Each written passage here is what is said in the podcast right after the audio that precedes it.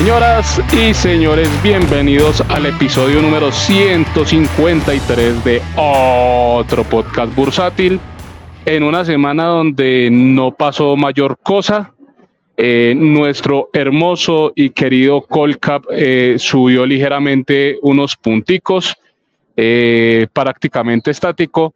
la verdad, pues nosotros estábamos con un view un poco más pesimista, sobre todo pues mi posición era mucho más pesimista, pero esta semana empezaron las correcciones, empezaron correcciones de algunos activos, sin embargo pues Ecopetrol, ISA y preferencial de Bancolombia, pues ahí como que eh, empezaron a rebotar un poquito y, aguantaron eh, para que esta semana ahí estuviera medio positiva. Pero antes de entrar eh, en materia, que, de hecho pues no hay mucha materia, vamos a, saludar a nuestros queridos panelistas. El señor Oscar Cadena, muy buenas tardes, ¿cómo estamos? Buenas tardes, patrón, ¿cómo me le va? Todo muy bien, todo muy bien. ¿Y usted qué? ¿Cómo, ¿Cómo va en esta semana ya exitosa además? Eh, finalización y pago de la OPA de, casino. Y por lo demás, no mucho más que haya sucedido. Esta semana estuvo bien quieta. Tirando a la baja, pero quieta. Sí, sí, sí, muy bien. Oiga, eh, nos sorprendió, realmente nos sorprendió eh, en este caso, pues la BBC, el liquidador, Deceval, los bancos, Grupo Callejas, eh, muy, muy ágiles en todo el proceso. Eh, realmente las, las acciones las eh, asignaron muy rápidamente, el pago salió también supremamente rápido, la gran mayoría de personas ya tenían los fondos el mismo martes, incluso cuando ellos habían dicho que el, la fecha optimista de pago era el jueves, nada, volaron. Pero bueno, eh, de, esas sorpresas que no nos suelen dar eh, los organismos en este país. Vamos a saludar eh, a una persona que queremos muchísimo, que se tomó unas vacaciones extremadamente largas. Estimado amigo Janusito, muy buenas tardes, ¿cómo estamos? Enrito, muy buenas tardes, un saludo para todos, y muchas gracias. Y me cuenta que según eso es que me extrañaron, lo dudo, pero bueno, un saludo para todos, un saludo muy especial también para nuestros oyentes, oyentas y oyentos. Y bueno, eh, a contarles que se vienen unas cuantas sorpresitas en el podcast, se vienen unos cuantos episodios bastante, bastante carnudos, ¿no? Pero pues no se les puede contar nada más, solamente que son bastante carnudos, tienen que estar pendientes y bueno, un saludo para todos y, eh, volví, no se emocionen mucho. sí, sí, Janusito, muchas eh, muchos mensajes en el chat oficial de otro podcast brusátil, en la cuenta oficial de Twitter, eh, preguntando por su paradero. Estaban muy preocupados por, por usted. Pero, maravilloso que. ¿En términos educados o con groserías? Eh, ambos, mixtos. No, no podría decirle mentiras y decir que fueron todos cordiales. No hubo unos que no, no fueron tan cordiales, pero bueno. bueno, Janusito, ¿cómo vio el proceso de, de éxito? ¿Usted también esperaba que, hubiera sido tan rápido el pago? Henry, no tanto. El tema, pues sabemos que acá las cosas tienden a ser un poquito más complejas y más lentas que, en otros sitios, pero bueno, afortunadamente, pues para, para muchos eh, fue rápido, fue sin ningún problema, ¿no? Aunque pues no faltará el que haya tenido algún problema con las órdenes, no se las hayan tomado, bueno, lo que haya sido, pero bueno, por lo menos dentro del proceso se hizo bien, ¿no? Y felicitaciones a quienes salieron ganando, yo tengo que reconocerlo, como lo he dicho varias veces, yo no. Entonces, felicidades a quienes ganaron, los felicito, don Oscar, don Henry, don Joan, que sigue de vacaciones hasta el mes de febrero. Felicitaciones para ustedes. Pues sí, muy bien, muchas gracias, eh, eh bueno, antes de eh, continuar, tenemos que dar nuestro maravilloso y nunca bien ponderado disclaimer. Los contenidos que tenemos en este maravilloso programa en ningún momento son recomendaciones de inversión. Y si ustedes invierten con eh, lo que escuchan en este podcast o con lo que leen en redes sociales o en lo que ven en YouTube, etcétera, etcétera, etcétera, no tienen ni idea qué están haciendo en bolsa. bueno, yo tengo, un disclaimer, yo tengo un disclaimer más corto y más concreto. Miren, llevamos tres años y esta joda nunca ha tenido contenido. Ahora, tres años después va a tener contenido. Ay, por Dios. ah, es verdad, es verdad. Bueno, eh, Janusito, cuéntenos un poquito de su view eh, ahora que, vendió pues su principal participación que tenía pues acá en Colombia. Eh, cuéntenos un poquito de su view de, sus inversiones, qué piensa hacer en Colombia, eh, si, se, va a arriesgar nuevamente a, invertir algo acá o, va a hacer lo que, hizo Paditas, por ejemplo, que sacó todo e invirtió pues fuera del país. Bueno, mmm, yo quiero ser claro en algo y es que es lo que yo creo de corto plazo, lo que veo y quiero equivocarme. Obviamente el mercado colombiano no lo podemos negar, hay métricas muy interesantes, aunque han subido bastante varios activos, sigue habiendo métricas muy interesantes en varios activos. Hay otros que tienen unas métricas un poquito más feitas, no podemos decir que todo el mercado está supremamente regalado, todos los activos no, pero la gran mayoría sí. Mm, yo sería más de, aquí necesitamos es ver qué viene hacia adelante. ¿A qué me refiero? Obviamente el mercado se anticipa, eso lo tenemos claro, pero aquí hay que ver, por ejemplo, los vientos en contra de qué pueda pasar en cuanto a reformas, en cuanto a anuncios, en cuanto a temas políticos, porque estamos en un país demasiado polarizado. Y lo que les he dicho siempre aquí, la idea no es meterle política al podcast, porque eso no es la idea, sino dar un view desde la neutralidad y es qué pueda pasar, qué políticas o qué cosas puedan aprobar y qué puedan hacer, porque si el tema de el panorama para los inversionistas se pone complejo, aquí no hay otra que dólar arriba, el mercado abajo, prima de riesgo subiendo, como ya la tuvimos, obviamente hay gente que dice, ah, pero es que el dólar ha bajado, sí, eso es cierto, el dólar ha bajado, está bajo de 4 mil pesos, eso no se puede negar, pero esto puede cambiar con políticas erróneas y políticas que espanten la inversión, porque es que aquí no podemos hablar de fomentar la economía, de fomentar la inversión, de generar empleo y generar crecimiento, si vamos a meterle más impuestos a la gente, si vamos a perjudicar a las empresas, si vamos a perjudicar a, la, a las personas naturales, si vamos a perjudicar rentistas de capital, si vamos a perjudicar al que tenga cualquier cosa, porque en la economía pesa desde el que arrienda un apartamentico hasta el que tiene unos CDTs, unas accioncitas y todo eso. Si a esa gente le empiezan a espantar, los capitales grandes son los que primero se van y empezamos a ver devaluación de bonos. Entonces, y ahí sí miraría más la BBC. ¿Que hay activos baratos? Sí.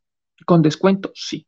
Pero pienso que también el mercado va a estar muy atento a qué sigue pasando en, este, en esta época y, y a un futuro cercano, porque mire los anuncios y mire que todo es una pelea y mire que todo es un lío y mire que la cantidad de escándalo y problema por un lado, problema al otro y de todas las orillas políticas. Entonces, no le estamos metiendo política, pero acá de un lado y del otro, derecha, izquierda y de centro, se tiran piedra el uno al otro. Entonces, así es muy complejo. Entonces, teniendo en cuenta ese viento en contra, yo diría que se necesita mayor claridad en los temas políticos. No sé, Henry, cuál sea su view.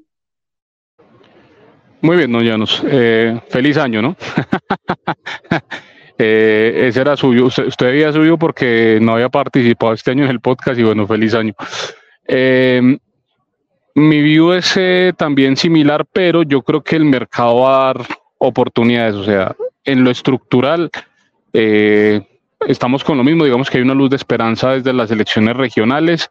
Eh, no es que haya cambiado trascendentalmente el país y, ya Petro y el presidente y este gobierno ya tengan eh, toda la gobernabilidad destrozada, siempre hay mermelada, pero eh, digamos que sí están un poquito menos fáciles para el gobierno sacar adelante sus reformas.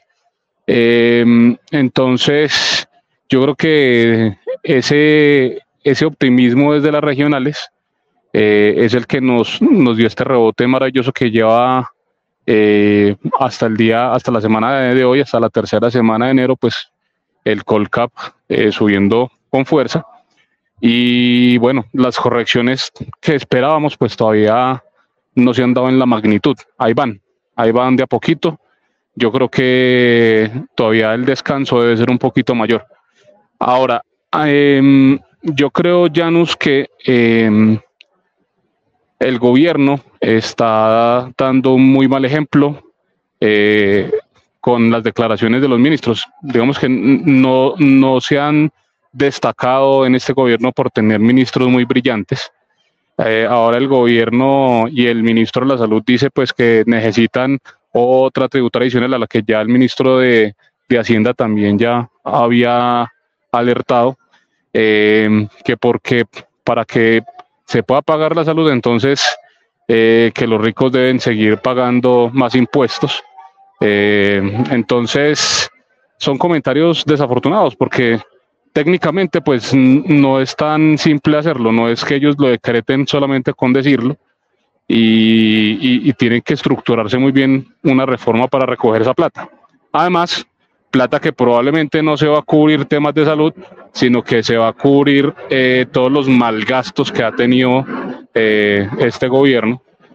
no es que los otros gobiernos hayan sido ejemplares en ese sentido, pero es que este está completamente descarado. Eh, sobre todo cuando su lema y su filosofía eh, en la campaña era pues eh, cambiar, ¿no? cambiar para bien, pero esto está es peor. Entonces, ya yo creo que aunque las perspectivas no han cambiado radicalmente, creo que el mercado sí va a empezar a dar más oportunidades y bueno, esa es como, como mi perspectiva. Eh, Janusito, ¿te le parece entonces si, si vamos a ver eh, qué pasó con, las top movers de la semana? Eh, porque pues, eh, aunque el call cap se movió más bien poco, sí tenemos unas que subieron más, otras que, que, que bajaron.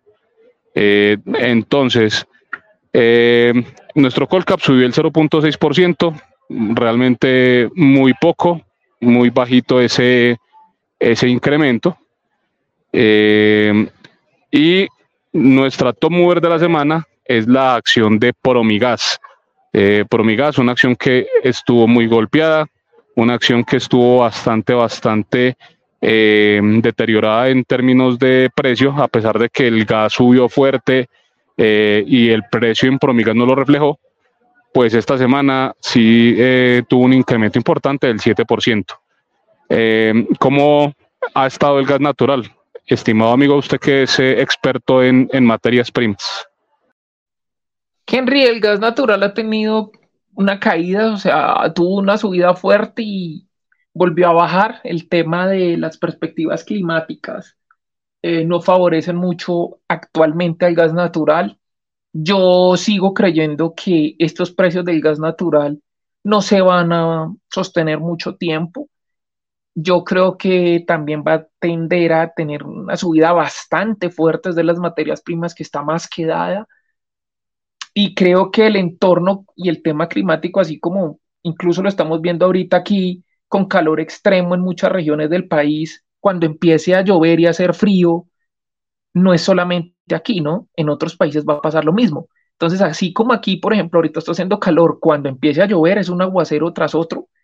Y en otros países, así como tal vez estén esperando un clima un poquito más cálido, cuando empiece a hacer frío, va a ser un frío tremendo. Que recordar que hace poquito en Estados Unidos hubo una tormenta, un frío tremendo que duró unos cuantos días, sí, pero yo creo que también se va a venir una temporada de un frío tremendo que va a ser soporte para los precios del gas natural.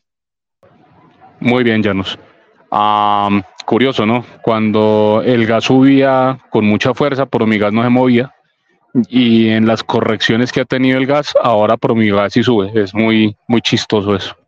No lo entiende. Sí, y de hecho, ha pasado con empresas relacionadas al tema de petróleo, porque pues la mayoría de petroleras también tienen que ver con el gas natural, porque pues están muy ligadas. Y ha pasado. Eh, sube el petróleo, baja el gas natural, empresas relacionadas al petróleo suben con el petróleo, pero no tienen nada que ver con el gas natural, si baja o sube, y hay empresas de tema de gas, de gasoductos y eso, que si el gas sube o baja, por ejemplo, sube el gas, las empresas bajan, baja el gas, no pasa nada. Entonces, eh, ha habido un poquito de descorrelación porque es que también el movimiento del gas natural ha sido bastante fuerte. Hay que tener en cuenta que son activos, son materias primas demasiado volátiles, pero yo sí creo que el gas natural va a tener una subida muy fuerte. No es una recomendación, ¿no? Hay que aclararlo. Nunca serán recomendaciones. Muy bien, don Llanos. Bueno, nuestra siguiente eh, de la semana es una acción maravillosa que se llama Portafolio. Eh, sube un 6.3%. Eh, todavía seguimos con la incógnita de qué va a pasar con el decreto del gobierno. Eh, la OPA que ellos están previendo, que la semana pasada pues la interpretamos con el amigo J, que muy probablemente era Gilinski quien tenía que hacer OPA por lo que quedaba de Nutresa, pero pues eso ya estaba dentro del plan inicial luego de, la negociación entre Gilinski y el GEA. Eh, estaba la otra teoría eh, que también la expuso aquí Oscar, que era la, la que eh, pues se tenía que hacer OPA por portafolio y teniendo cuidado de que ni Grupo Sura ni Grupo Argos quedaran con posición por encima del 51% para no quedar con posición de control total. Entonces, eh, por el momento, portafolio, pues esta semana subió bastante, 6.3%, eh, muy bien para los que tienen portafolio. La siguiente, preferencial de Semargos, que sube el 5.9%, eh, también sigue subiendo, todo lo que llega Argos sigue subiendo, es impresionante, sin descanso, muy bien para todos los que han seguido defendiendo las tesis de, inversión de Semargos y no venden. los que eh, han seguido eh, lo que muchas personas han dicho en Twitter, pues de mantener las acciones hasta que eh, el tema de Summit no declare, no devuelva todo el valor al precio. Entonces, impresionante como ha subido, impresionante que no tome mucho descanso, pero bueno, muy bien. Y luego, en el cuarto lugar está Ecopetrol, que esta semana subió un 5.3% y eh, es la principal responsable de que nuestro Colca pues no se haya caído finalmente esta semana.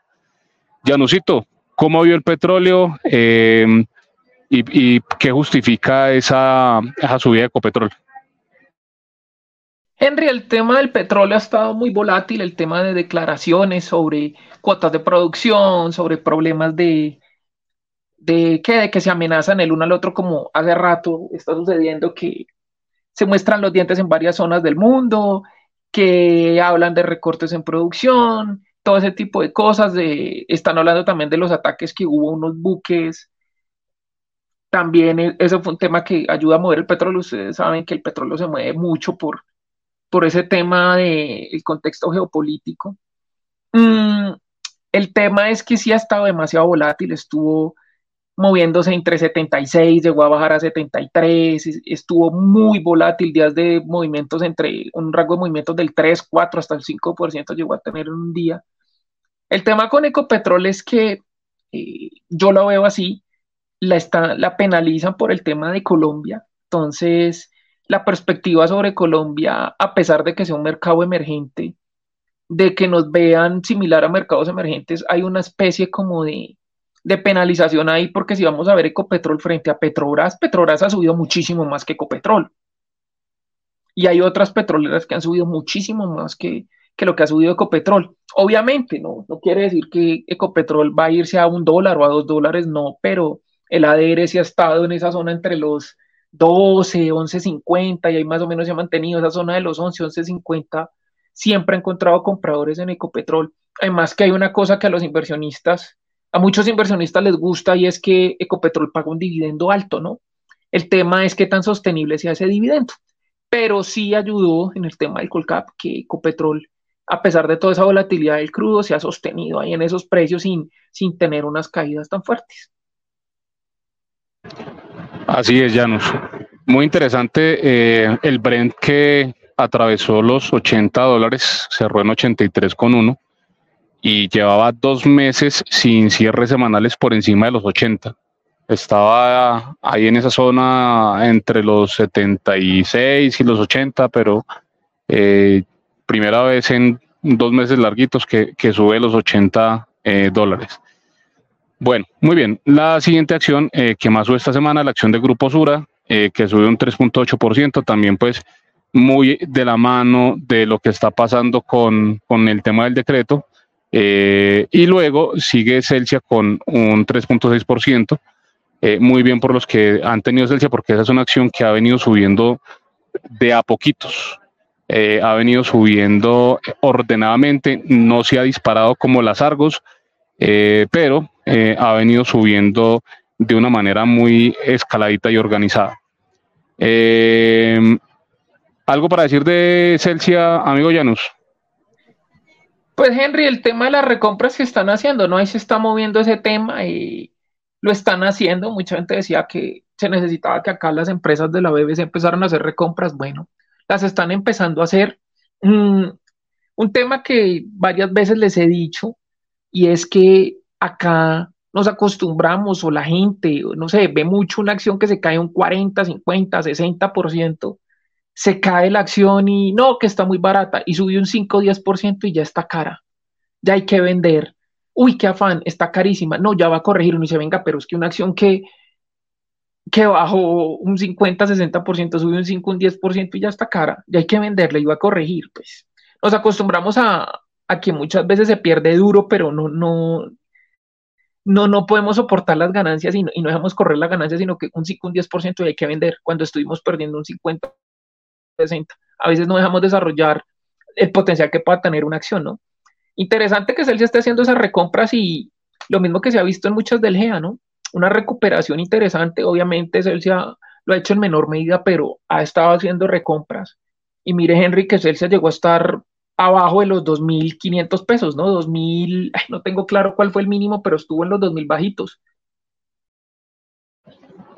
Así es, viejo Llanos. Eh, estuvo en algún momento hace unos meses, eh, alcanzó a marcar 2.200. Eh, entonces ahorita cerca de los 3.600, pues sí, claro, una valorización importante para los que entraron por allá por esa época. Eh, bueno, eso básicamente ya nos eh, los de la semana. De pronto a, hablar también de Bogotá, que subió un 3.2%. Es raro ver a, a, una empresa como, como Bogotá con, con subidas también seguidas. y ya, para de contar. Ahora, por el otro lado, eh, la acción que más cayó esta semana fue Grupo Bolívar, que cayó un 4.5%. Eh, muy eh, injustificado, creo yo, el castigo en esta acción. extraño. habrá que ver si fundamentalmente estamos esperando que todo el grupo tenga caídas fuertes, porque, por ejemplo, ya salió el informe bancario a noviembre y la vivienda eh, en el último mes, en noviembre, tuvo unas utilidades bien, bien interesantes, porque ellos venían de, pérdidas y, le, dio, le hizo un turnover. No sé eh, qué habrán hecho, si es un tema de pronto de provisiones o quién sabe. Habrá que ver con detalle cuando salgan estados financieros, pero eh, muy interesante lo de la vivienda y eso pues claramente tiene afectación también en Grupo Bolívar. ¿Alguna opinión con el tema de Grupo Bolívar? Henry, pues a mí esas de las acciones que me gusta de la BBC, aclaro, otra vez, no es recomendación, me parece muy interesante, un castigo y a veces desacoplada del valor que pudiese tener por partes, por la suma de partes que tiene Grupo Bolívar, tiene unos segmentos de negocio muy interesantes. Es de las que yo digo, uno comprar y echárselas al bolsillo y quedarse ahí un rato, porque ahí debe suceder algo interesante, debe mejorar muchísimo el precio y no sé, esas de esas acciones que uno dice, ¿será que en algún momento termina deslistada? ¿Qué sentido tiene tener Grupo Bolívar en la BBC, no? Yo creo que ya lo hemos dicho varias veces. Grupo Bolívar la podrían deslistar muy sencillo. Incluso, bueno, también se podría escindir eh, operación de, de afuera, como en algún momento se planteó o se dejó entrever movimiento parecido a lo que hizo Luis Carlos Sarmiento con, con BHI. Pero bueno, pues por el momento no pasó de rumores y se quedó eso quieto. También yo creo que eso lo cobra el mercado, que, que eh, tampoco es que haya muchas noticias alrededor del grupo, ¿no? Lo que pasa, Henry, es que a veces ese es el momento en el que uno debe comprar porque es cuando se las venden abajo porque cuando empieza a moverse el rumor es cuando estaba en 50 y ya le toca a usted pagar 65 o 70.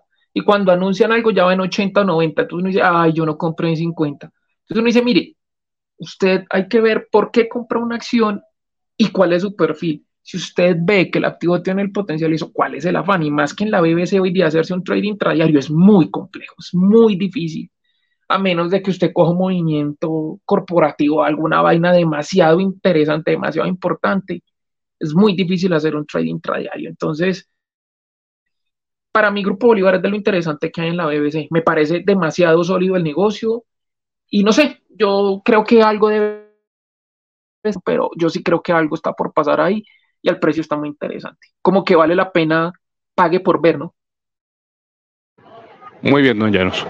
Bueno, después eh, tenemos un empate de voto movers eh, entre Enca y Grupo Aval con el 2.9%. Eh, sigue Luis Carlos Sarmiento siendo golpeado, nada que repunta como repuntó el GA desde octubre, septiembre del año pasado muchos le están apostando a que, será, que esos son los próximos en, reventar, pero, pero por el momento el mercado le sigue negando valorización a las empresas de, Luis Carlos Sarmiento. Un saludo para el abuelito eh, del CAPI.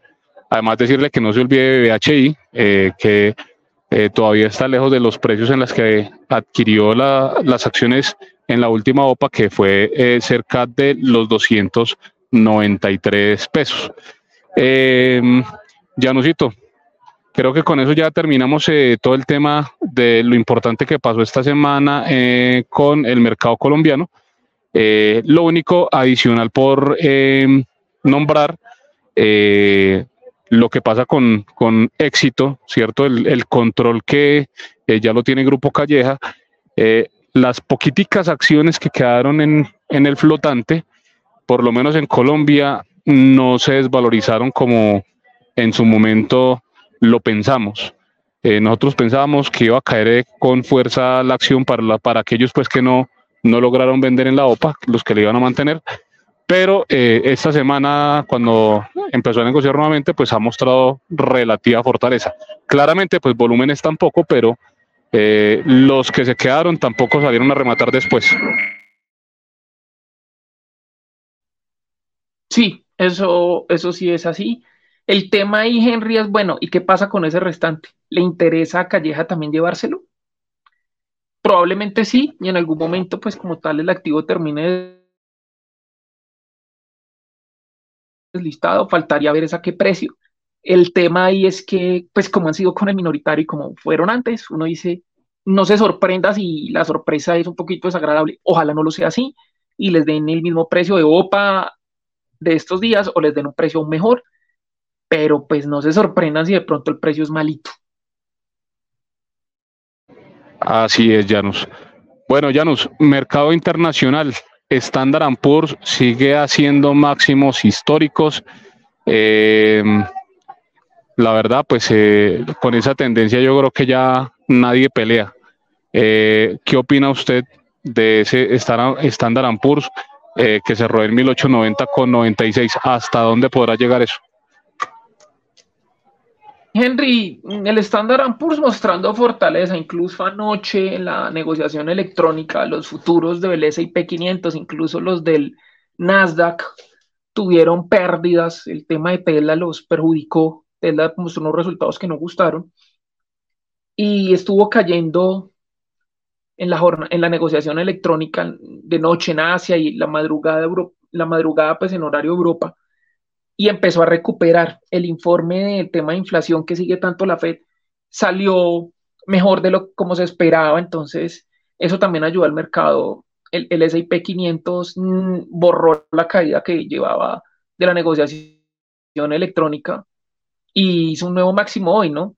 El tema es que pueden venirse pequeñas correcciones que el mercado comprará. Creo yo que las correcciones las van a terminar comprando y creería que una corrección del S&P 500 podría darse después de tocar los 5000 por el tema del nivel psicológico, por el tema de que viene con una subida fuerte, no es un cambio de tendencia, pero puede que toque los 5000 puntos y si tengo una corrección el S&P 500, no para uno salir corriendo asustado ni nada de eso, pero yo sí eh, digo que muy animados y muy arriesgados los que se van en corto, porque ahí la ganancia es limitada y la pérdida puede ser muy grande. y cuando uno menos se dé cuenta le borran la cuenta haciendo cortos. Eh, ni ponerse a adivinar el techo ni nada de eso, porque pues eso puede seguir subiendo. Y si los informes siguen apoyando eso y las empresas siguen mostrando resultados buenos, el índice puede seguir subiendo. De hecho, hemos visto que lo que más ha, ha llevado adelante la subida son unas cuantas empresas y hay otras que se están empezando a unir a la fiesta porque hay otras que prácticamente no han subido, ¿no? Ya el tema sería más bien uno mirar cuáles son las que no han subido y que, por qué es que no han subido.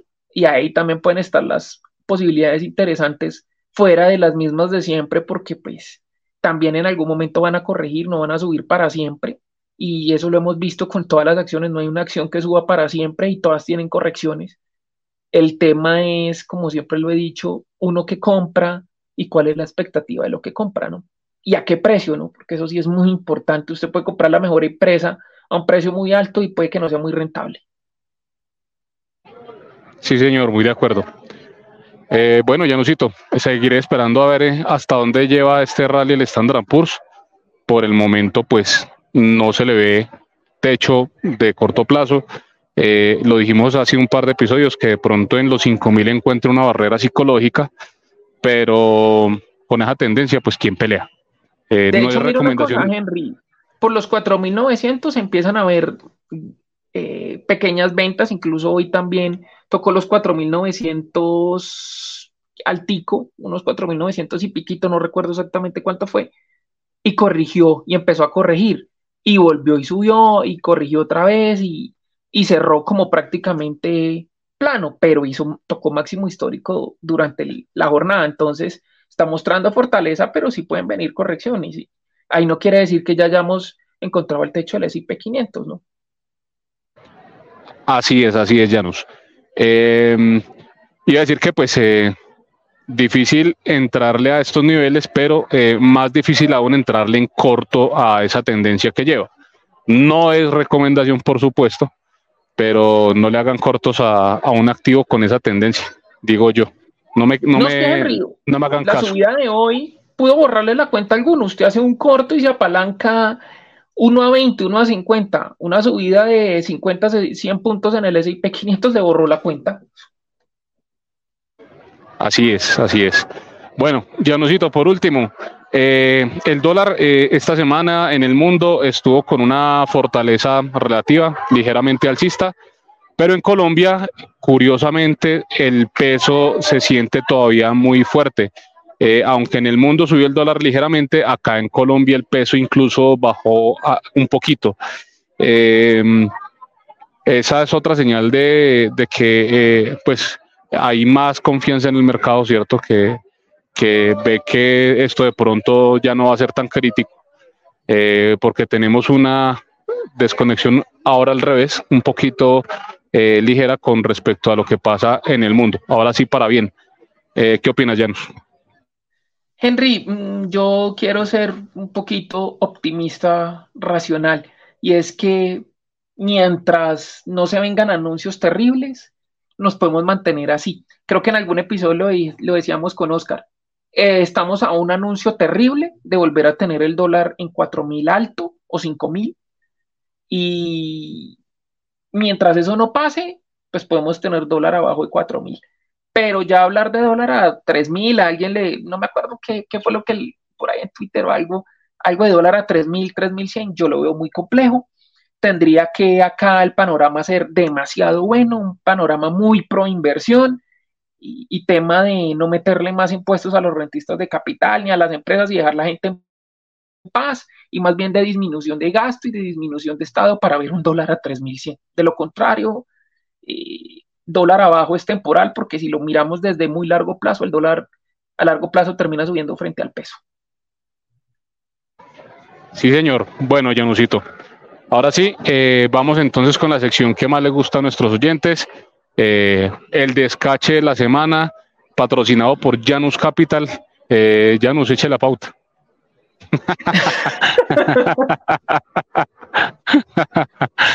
Mentiras. Uy, ¿cómo así? Eh, ¿qué, digo aquí? Janus Capital, where your dreams trading on Trend? Total, total. No, vamos a hacerle publicidad a, Joancito que, que, se tomó nuevamente vacaciones.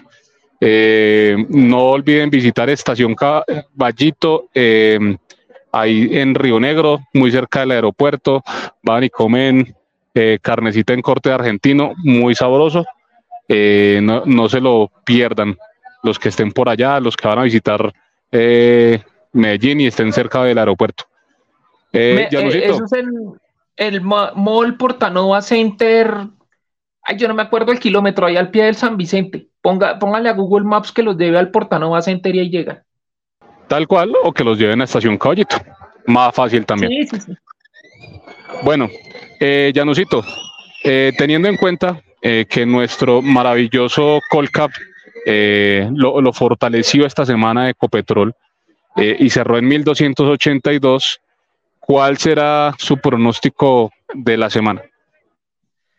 Pues yo diría que la semana, vamos a decir que un movimiento así, sin mucha convicción, digamos que un 1275. Ok, ligeramente abajo. Ligeramente abajo. Como por no, como por no, por no decir que plano, digamos que 1275. Ok, ok. No, yo sí sigo con mi perspectiva más pesimista y negativa. Eh, yo creo que lo que lo que pasó esta semana con Ecopetrol eh, y salvó al Colcap, quizá la próxima semana no lo salve igual. Eh, yo me mantengo en los 1250. Vamos a, a, seguir con una perspectiva un poquitico más negativa.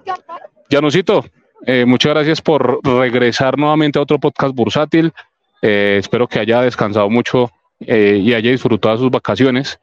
Eh, y espero que a nuestro querido amigo Oscar Cadena no le hayan democratizado el celular. Pues sí, Enrito, un saludo y bueno, eh, un feliz fin de semana para todos y pues qué pena que volví, ¿no? Yo sé que mucha gente prefería que no regresara al podcast porque pues dicen que uno le rebaja la calidad al podcast, pero bueno, qué pena muchachos, y eso es lo que hay, ¿no? bueno, don Janus, eh, a todos nuestros oyentes, muchas gracias por eh, escucharnos en este episodio eh, bastante poco lleno de contenido. Cada, vez menos, en el episodio de hoy sí, pues mucho menos contenido que de costumbre. pero estén atentos porque, como dijo Janus, vienen sorpresas, invitados muy especiales. Un saludo para todos y con ustedes esto fue otro podcast bursátil.